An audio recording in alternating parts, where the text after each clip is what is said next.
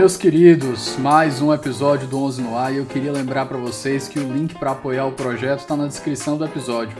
Sendo um apoiador, você tem acesso antecipado aos nossos episódios, pode sugerir temas e convidados e até mesmo receber livros. Confere lá.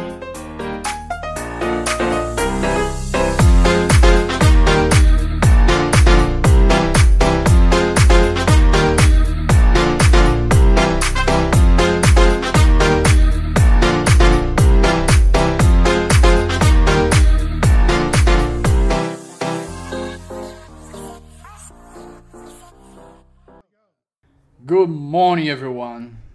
50 episodes, who would say?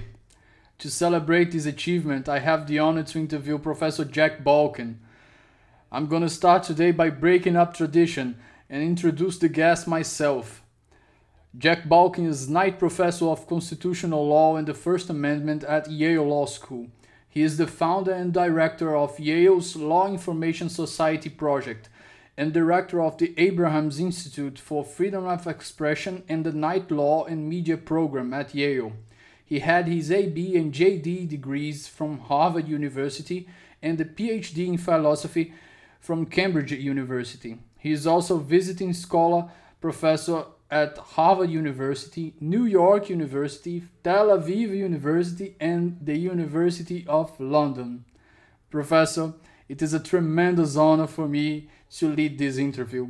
Can you please talk a bit about your work? Well, David, I, I do a bunch of different things, and I have a feeling you want to talk about more than one. I, I'm basically a constitutional theorist.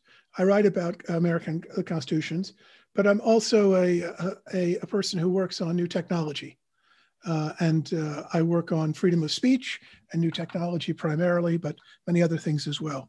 So I take it you want to talk about the Constitution, though, primarily, and maybe technology will show up at some point in the discussion. Yeah, some of, of your articles about media regulation are still available in my in my personal library for me to read in the future.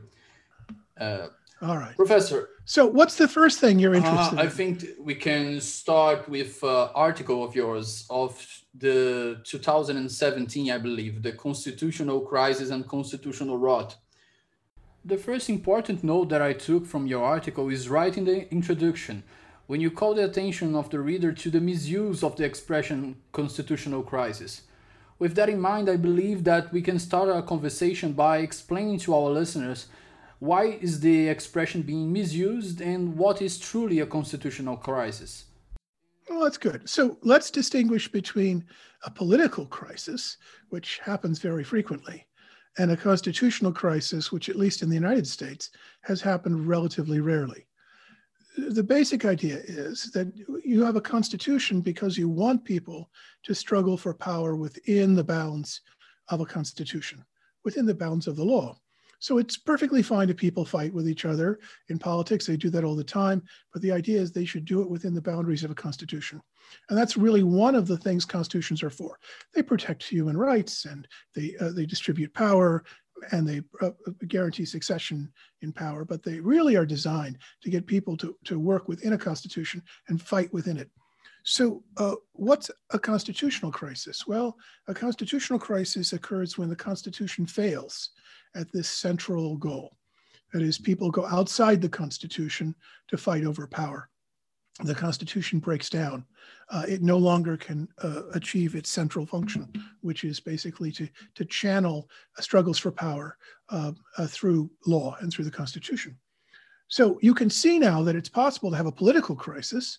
A government falls, for example, or there's a scandal, or it could even be an impeachment and that might be a political crisis. But as long as the Constitution itself is preserved, it's not a constitutional crisis.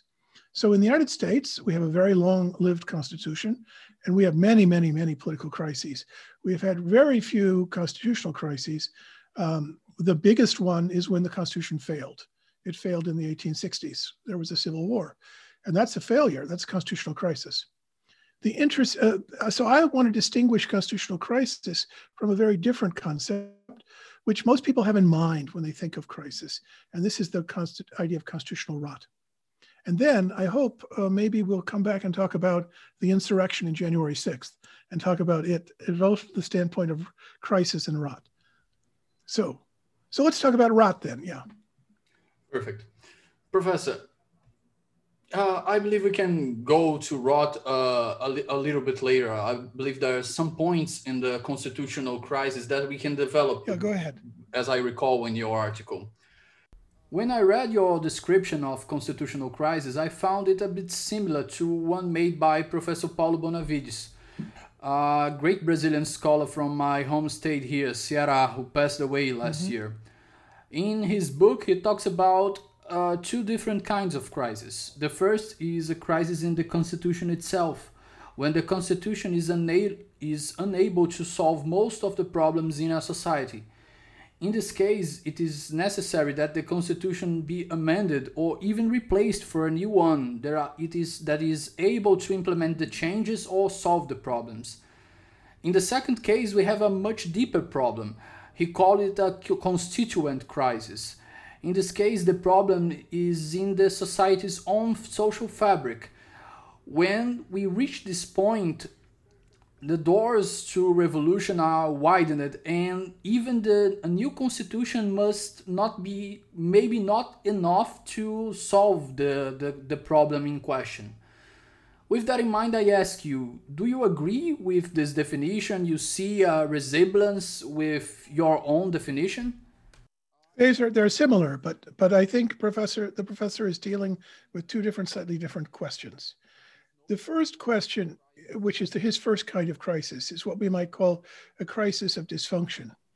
The Constitution is no longer functional. There's something very bad with it. It needs to be remended and changed. And that can happen. I think it actually happens rather frequently that a Constitution can become dysfunctional and then you have to repair it. Uh, but this is not quite the same as, as, as breakdown, as the Constitution. People just go outside the Constitution and they, and they, uh, they, they have an insurrection, they have civil war, uh, or, or members of the government simply say they won't obey the Constitution anymore, uh, which, which is really what, what I mean by a crisis.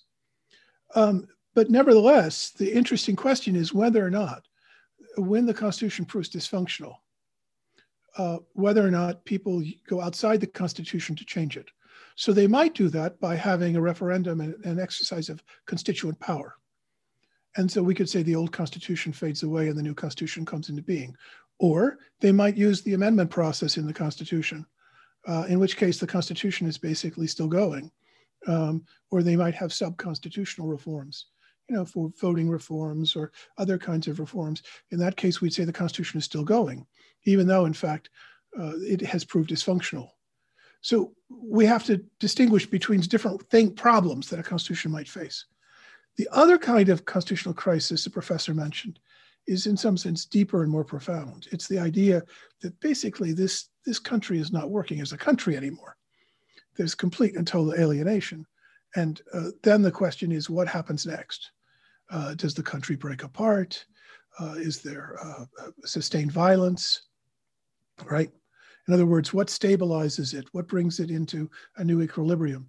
It may be that the Constitution doesn't have very much to do with that right? So this is why I think his concept, second concept of the constituent crisis is a deeper idea than the crisis of a constitution. Perfect. Professor, can we now move to the three different types of constitutional crisis that you developed in your article? Yeah. So in the first, so there are three different kinds. In number one, uh, political leaders announce publicly they're not going to abide by the Constitution anymore. They just say, well, you know, uh, that's for that's for other people, but I'm not going to abide by the Constitution. So they they they publicly act outside of it. And the second, so that's a crisis because the Constitution can't basically keep politics within its boundaries, since the leaders say they won't abide by it. The second kind of crisis is a crisis in which the people try to follow the Constitution, but it leads them over a cliff or they don't know what to do, the Constitution seems to leave them without the tools to basically deal with the situation they find themselves in, or it leads them to do something disastrous. And the third kind of there, the Constitution doesn't work because basically it leads to disaster or it's inadequate. It's just not able to solve a problem. And the third kind of crisis is um, a crisis in which people are so dissatisfied with the, the situation that they don't think that it's enough to basically demonstrate uh, in ordinary forms of politics. So it's not enough to, you know, to protest. It's not enough to have rallies. It's not enough to vote. These things are just not working. And so as a result, they basically take to the streets with violence. So this is not just simply that there's minor violence. It's the idea that people try to overthrow the government or they try to secede or, uh, uh you know, they, they basically try to stage a coup. So this is a third kind of crisis. So those are the three we talk about. Now, you were interested in which kind in particular? Professor, the first kind, we had a situation a few weeks ago here in Brazil. Uh, I believe that even if you don't know the, the full Brazilian history, you are aware of we are facing here a, a kind of populist uh, Trump of the tropics. Right. And the president had a gathering, a rally, and in this rally, he got one active general to speak in his behalf and the law forbids it. So, in the days that followed the event, many rumors about a punishment took place.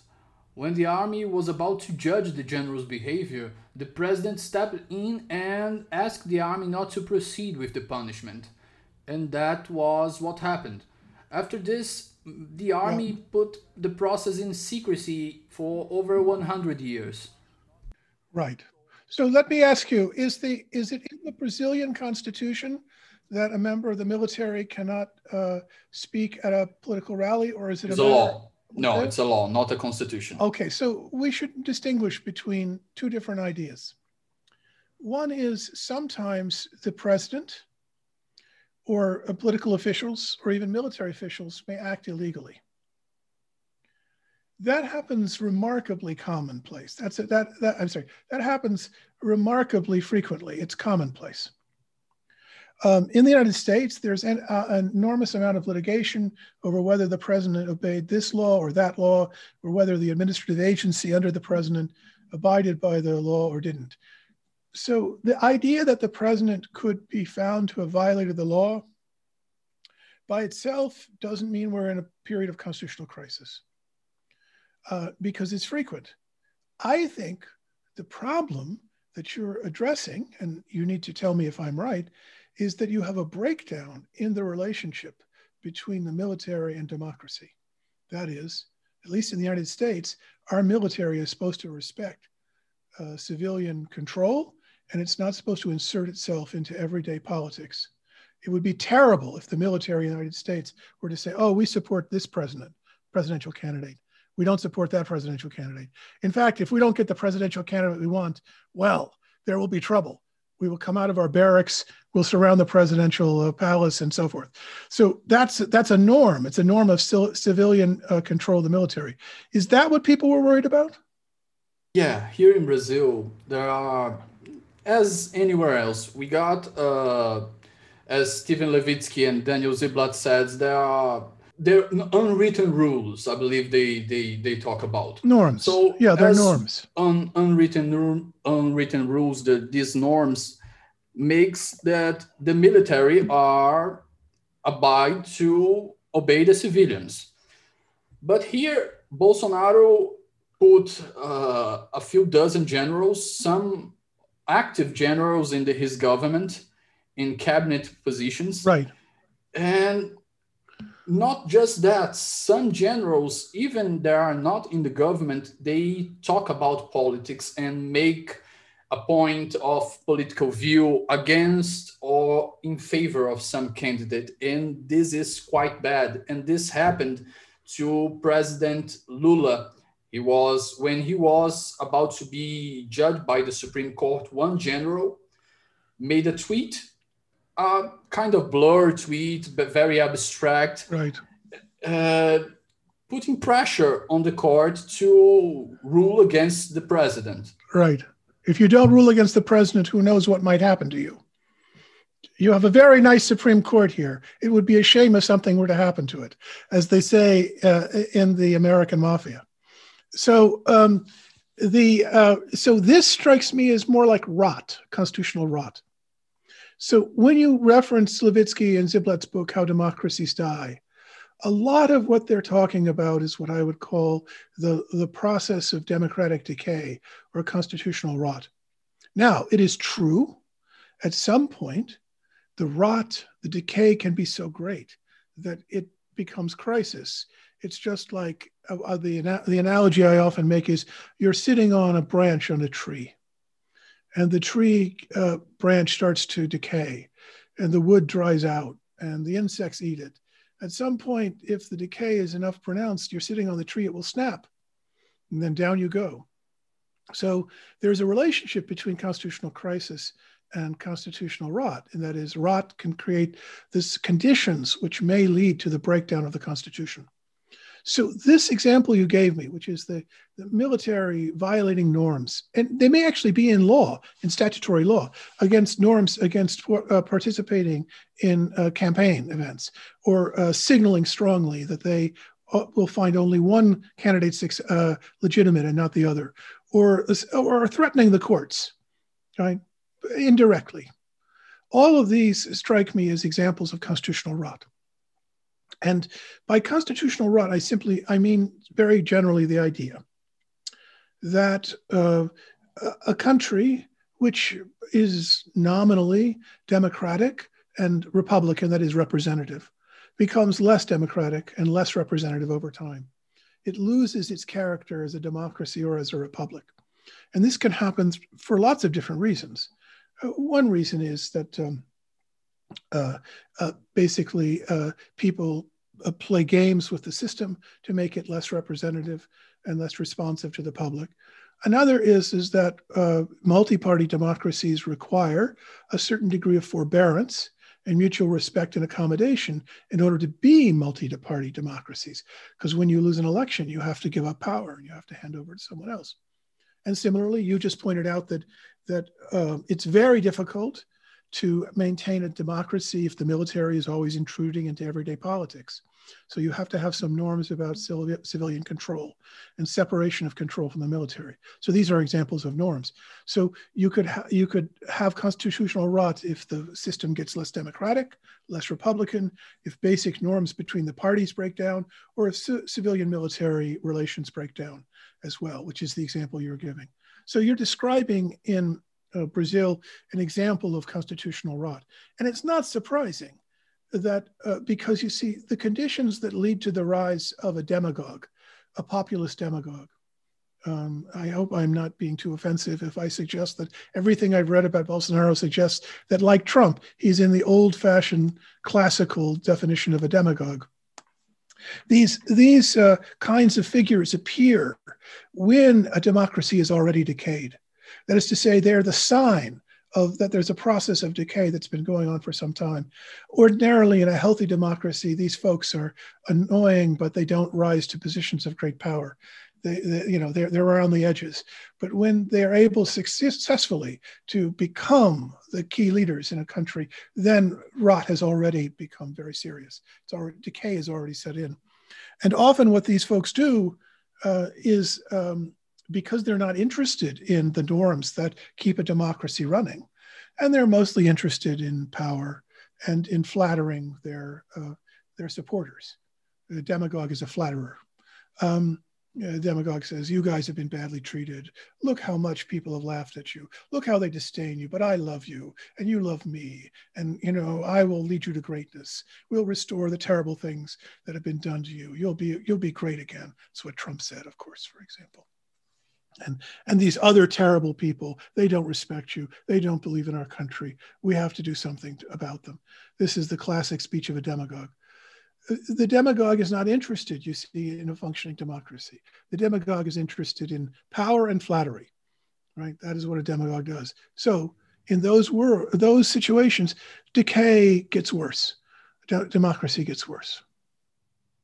Professor uh, you talk about the framers awareness of this problem in a republic yeah you said that they they know they knew all the republic and the dem- democracy problems of the classical aristotle plato yeah.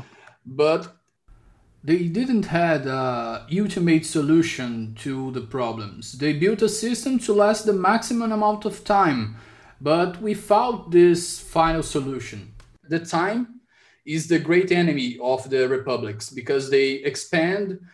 Uh, we got more people, more disagreement, more ambition, more corruption, and then so when we go to rot, we go to crisis, and we put an end to a regime. Well, the way I would put it is this: um, you want to prevent a demagogue from taking over. You want to prevent a republic from falling apart.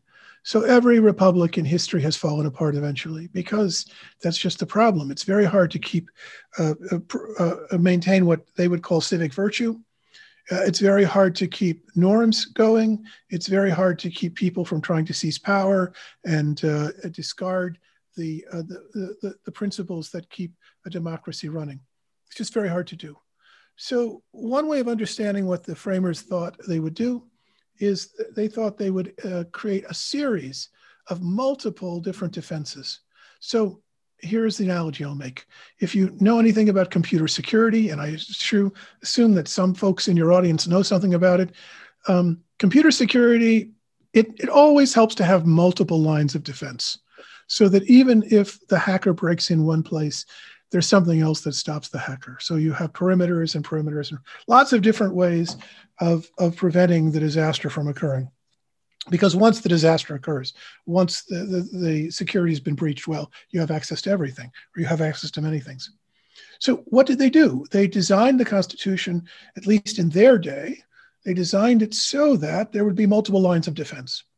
So, and many of them turned out not to work in our present age, and some of them turned out to be actually be successful. Some of these lines of defense are uh, are structures of the Constitution. Some of them are institutional. So, for example, the free press is a crucial element to the maintenance of a democracy. Uh, that the press be independent, that it not be basically taken over and uh, made subservient. That's but the press is private. That is in, in the United States, the press is privately owned, and many people can participate in it. So that's an institutional feature. Um, the separation of powers in the United States turns out to be a uh, one of the ways of doing it. Staggered elections so that you don't have all the public officials in power at time at one time. They're not all put in place at once. Um, uh, uh, an independent judiciary, uh, federalism, which is also in Brazil, uh, so that and federalism is important because it means that there can be uh, rival centers of power so that even if the demagogue has taken over the national government, you can still build support in the state governments and so forth, right? The idea is to keep the demagogue from getting control of everything all at once. This creates a problem. Um, the problem is that this kind of system really is very difficult to change things with. It creates frustration. It creates pent up uh, anger and upset because reform is more difficult. And so the American system has had these ongoing periods in which there's built up pressure for reform and built up and built up. And then finally it breaks through and you have periods of reform and then things go back to um, uh, relative stasis or, you know, not that much change. So there's a risk in doing it this way. The, the, the risk of the American model is a model that basically uh, makes it difficult for demag- uh, demagogues to get control of everything, but at the same time creates conditions that could cause frustration, which then might lead to the rise of demagogues. You see? So, so the, the remedy and the cure are related to each other. And also, of course, the framers didn't know about the system that we would have today. They didn't know about our administrative system. They didn't know about how the role of the courts would change. They didn't understand how big the country would get. They didn't understand economic, the kind of economic stresses and strains there would be. So all of these things you see uh, were unpredicted. And so what you have to do in keeping a democracy running is you have to reform it as it's going. While the boat is on uh, in the ocean, you have to repair you have to repair it continuously. Uh, because if you don't repair it, then uh, it will sink. That's a good metaphor. Professor, in the subject of constitutional rot, there are two points that I want to come back. The first is a connection between the ideal of civic virtue that you talk about and I saw a connection between this and the mutual toleration that Steven Levitsky talks about in the How Democracy Dies.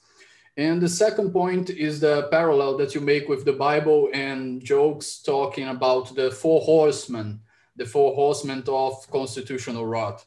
Can we talk about them? Yeah, yeah. I think there's a lot of similarity between uh, a connection between Levitsky's notion, uh, Ziblatt Levitsky's notions about norms and what I'm talking about here.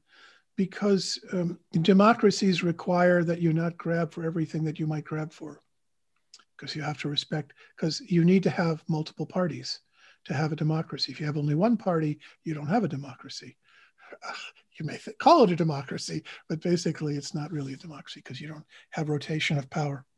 But in order to have rotation of power, the parties have to have a certain relationship to each other. So they have to regard each other as people who disagree, but nevertheless are at, uh, serve the common goal of uh, promoting the interests of the, the republic. So this is uh, one of the elements of civic virtue.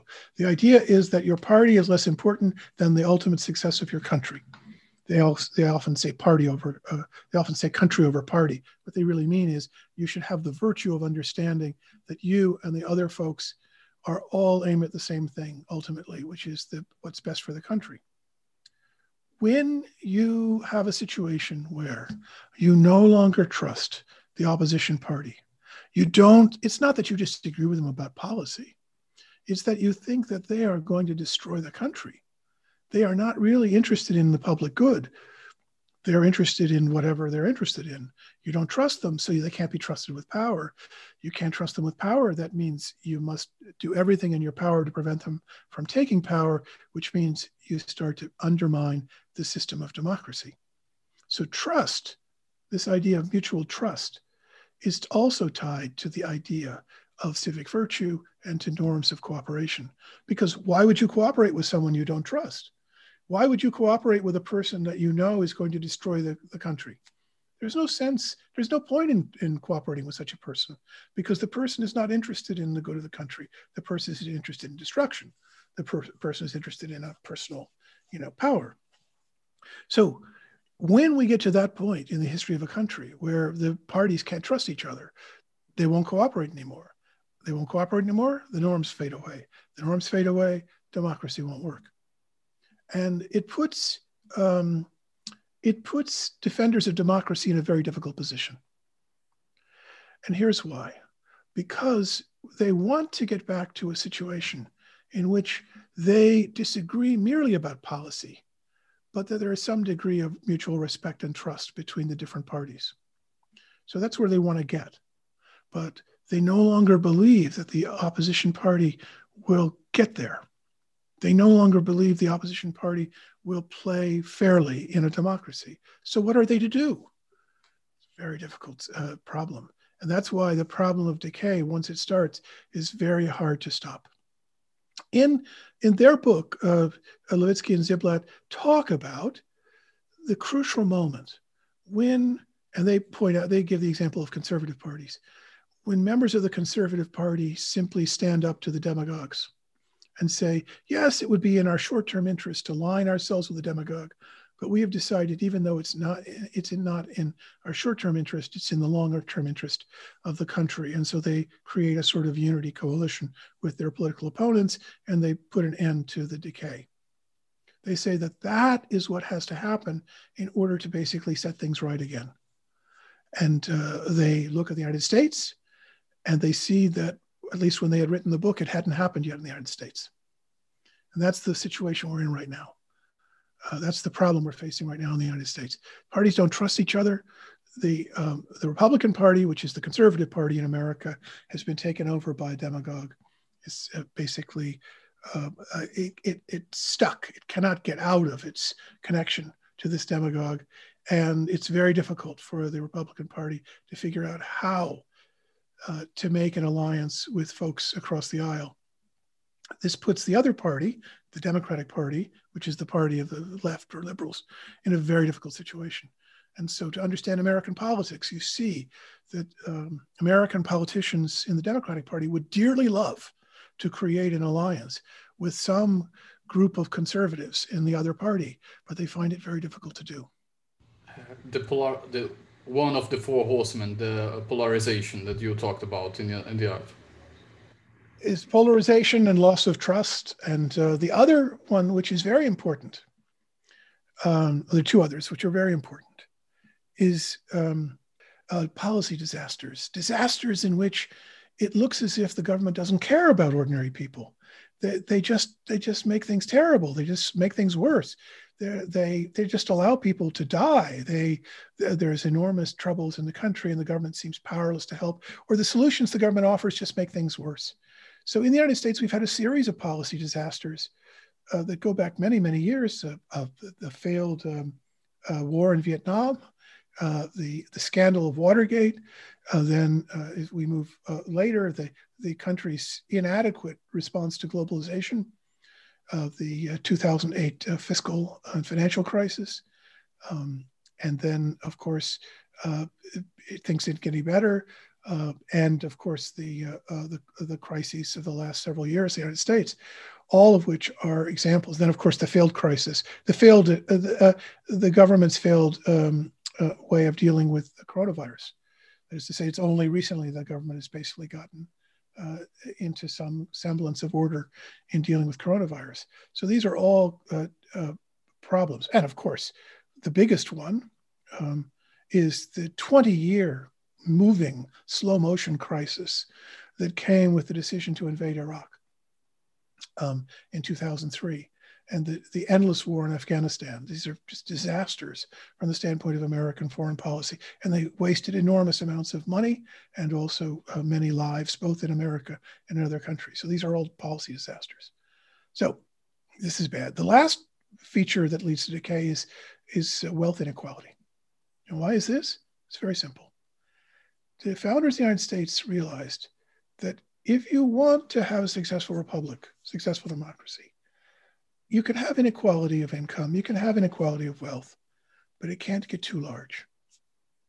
So you can have inequality, but it can't get too large. If it gets too large, then the very top people use, they leverage their power economically to benefit themselves politically. And then they use the political power. The crony capitalism. Yeah. Then they use their, their political power um, uh, to make themselves even richer. Then they use their wealth power to make themselves even more powerful. And it's this vicious rent seeking. Yeah, it's a vicious cycle.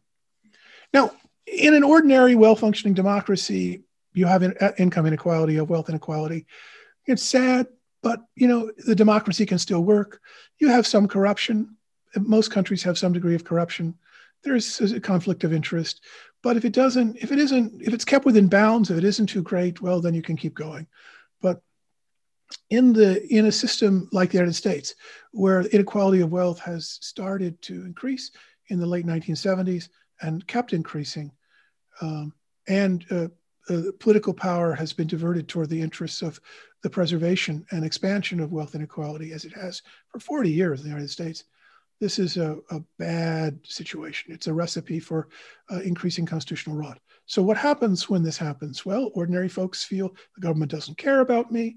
Uh, they, uh, they are not interested in protecting me. I don't trust them. I don't trust elite institutions. I don't trust uh, leaders of the government. I don't trust uh, any of the institutions, indeed. And that leads to uh, further decay. Uh, and uh, this is the period, this is the kind of situation that leads to the rise of demagogues as well, which of course makes things worse. All of this has happened in the United States. Professor, turning to the idea that you developed in your latest book, The Cycles of Constitutional Time, can we start talking about the two concepts the concept of constitutional time and the concept of constitutional cycles? Well, um, the book talks about three different kinds of cycles in American history. And these cycles are not uh, laws of nature, they just happen because of the particular way that American institutions were designed and developed. One of them is not really is not so much a cycle as episodes. In America, there are episodes of rot that are followed by periods of constitutional renewal. Um, and this is uh, just a feature of American politics. Um, uh, uh, democracy decays, republicanism decays, and uh, when it gets so bad, eventually you have cycles of renewal. But it's very important to understand that this is not guaranteed. That is, the fact that we've had these episodes of rot and renewal is not because there's a law that says after rot you have renewal, because ordinarily, as you know, when a piece of fruit gets rotten, it doesn't get fresh again, it just stays rotten. It's rather because the system has uh, been built to withstand the shocks uh, and the pressures that come with change, and it's been very durable. So it's actually a, a feature of a well designed system that it comes back. That is, it gets bad, but it always comes back. And of course, the question for us is whether it will come back again. So that's the first one about rot. The second one is polarization. In the United States, uh, polarization has been very high for much of the country's history. And then there's a period in which it decreases in the middle of the 20th century. From the beginning of the 20th century till about eh, the middle of the 20th century, polarization is low, and then it starts getting high again. Um, that, of course, has problems from the standpoint of constitutional rot. And then the third is that because of the, the way the American party system works and the separation of powers, uh, there are long periods in which one of the parties uh, is dominant and uh, shapes the agendas of politics. The other party is in opposition most of the time. It wins some elections, but not, not most of them.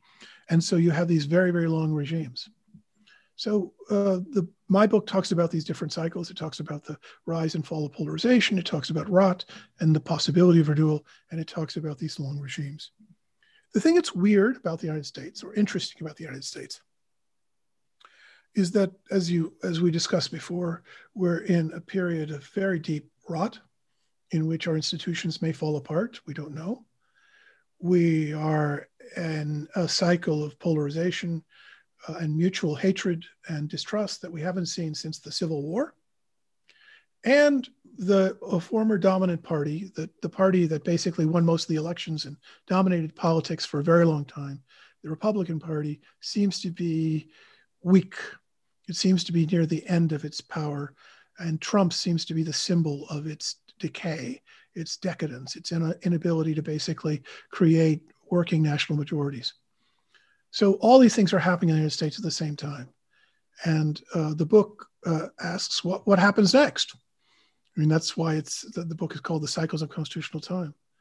And in the book, I suggest that there is the possibility, not a certainty, that what will happen is that the the emergence of renewal, that is, if we in fact have a new period of renewal, will correspond with the end of a regime and the beginning of a new regime uh, that, that it just so happens to be the case that these cycles are lining up in this way, and that uh, uh, the real question for American democracy now is whether or not there will be a new regime, which is also a period of reform.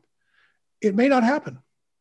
Professor, before we talk about renewal, uh, another insight that you, you got in the in the article, you divide the regimes of political history in America in six. You got the Federalist, the Jeffersonian, the Jacksonian, the first Republican, the New Deal, and the Reagan regime is the last one. That beginning. Yeah, that's the one we've been living in for 40 years. And so. I ask you, what would it take for you to be sure that the Reagan regime is over? Um, the what would have to happen is that the other party, this is the Democratic Party, would have to consistently and reliably control uh, Congress and the presidency. Not all the time, but they would have to regularly be in charge. The fundamental uh, agendas of politics, which were defined in the last 40 years by neoliberalism, uh, uh government is uh, can't do anything. The market does everything. Um, distrust of government. Um, a lack of ambition for government to make people's lives better. These are the themes of the last 40 years, that those themes would be replaced by a different set of themes that would basically sh- uh, shape the agendas of American politics. Uh, so that is what you would have to see. Now, it hasn't quite happened yet. There are signs that it might happen. Certainly, uh, anyone who reads the news, uh, looks what's happening in America, sees how it might happen, but it hasn't quite happened yet. Professor, turning to the renewal process, the constitutional renewal, you talk about two, require, two requirements for us to have a renewal. Well, I, I don't know. There's something I wrote recently you may be referring to. I don't think I talk about it in the other uh, stuff, but let me say, um, you would have to see a, for, a, set, a certain set of democratic reforms that were designed to counteract the increasing decay in our institutions. So that would be a series of reforms to voting, uh, the way campaigns are conducted, the organization of parties. Um, these things would basically uh, set the uh, the democracy on the right path again. And you would also have to see a set of reforms that basically uh, increased people's trust in government as a way of making their lives better. Uh, both of these things would have to happen. Actually, they're related because uh, you may not be able to get reforms, democratic reforms, unless uh, you can show that it's worth uh, it's worth spending the, the, money and time and capital on them. It's better to get people to be more uh, trusting of their of government and what government can do for them first. Uh, but that I'm sure I'm not sure if that's what you were talking about. Yeah. In addition, there are two requirements that you you put in the Rot and Renewal article of January. You talk about mobilization and destruction. Oh, oh, yes. that's requirements to a renewal. But that's a different set of issues. So I was talking about what what kind of particular reforms you would have to do. So yes, and the answer is that you don't have renewal in the American system unless an enormous number of people get very dissatisfied with the status quo and basically uh, push for a different kind of politics. They do this through protests, they do this through elections, they do this through participation. That is, what you have to have is what my colleague Bruce Ackerman calls a period of self conscious democratic action uh, for his his uh, great uh, series on We the People says there are certain moments in American history where the American people become really focused on the health and safety and protection of their democracy. They actually think about it, whereas they usually don't think about it very much in ordinary politics. So you have to have a, a kind of period in which people really take democracy in their own hands and, and work to uh, and work to preserve it and, uh, and and save it. And that's mobilization. That's political mobilization. The second thing is the civic virtue it's, come, the, it's the resurgence, to... if you will, of a kind of civic virtue. And the second thing is that you never have reform without destruction. Uh, the old order is is uh, pushed away. Uh, elements of the old order are discarded, and new things are placed. That means that there will things that will be destroyed. But what's interesting is that the reformers may not be the people who destroy it. That is to say, the destruction may have occurred before the reforms even begin. Uh, and I think that's very much true in the United States. Uh, many features of our institutions have already been destroyed uh, through 40 years of neglect, uh, through the Trump presidency, which uh, shattered uh, and weakened many features of American governance. So that when reform occurs in the United States, it's already the case that a great deal has been destroyed and shattered and lies broken on the ground. Um, the, the, reformers uh, don't have to do that. A lot of it has already happened. And so they have to build something in the place of what has been weakened, uh, debilitated, destroyed, and crashed.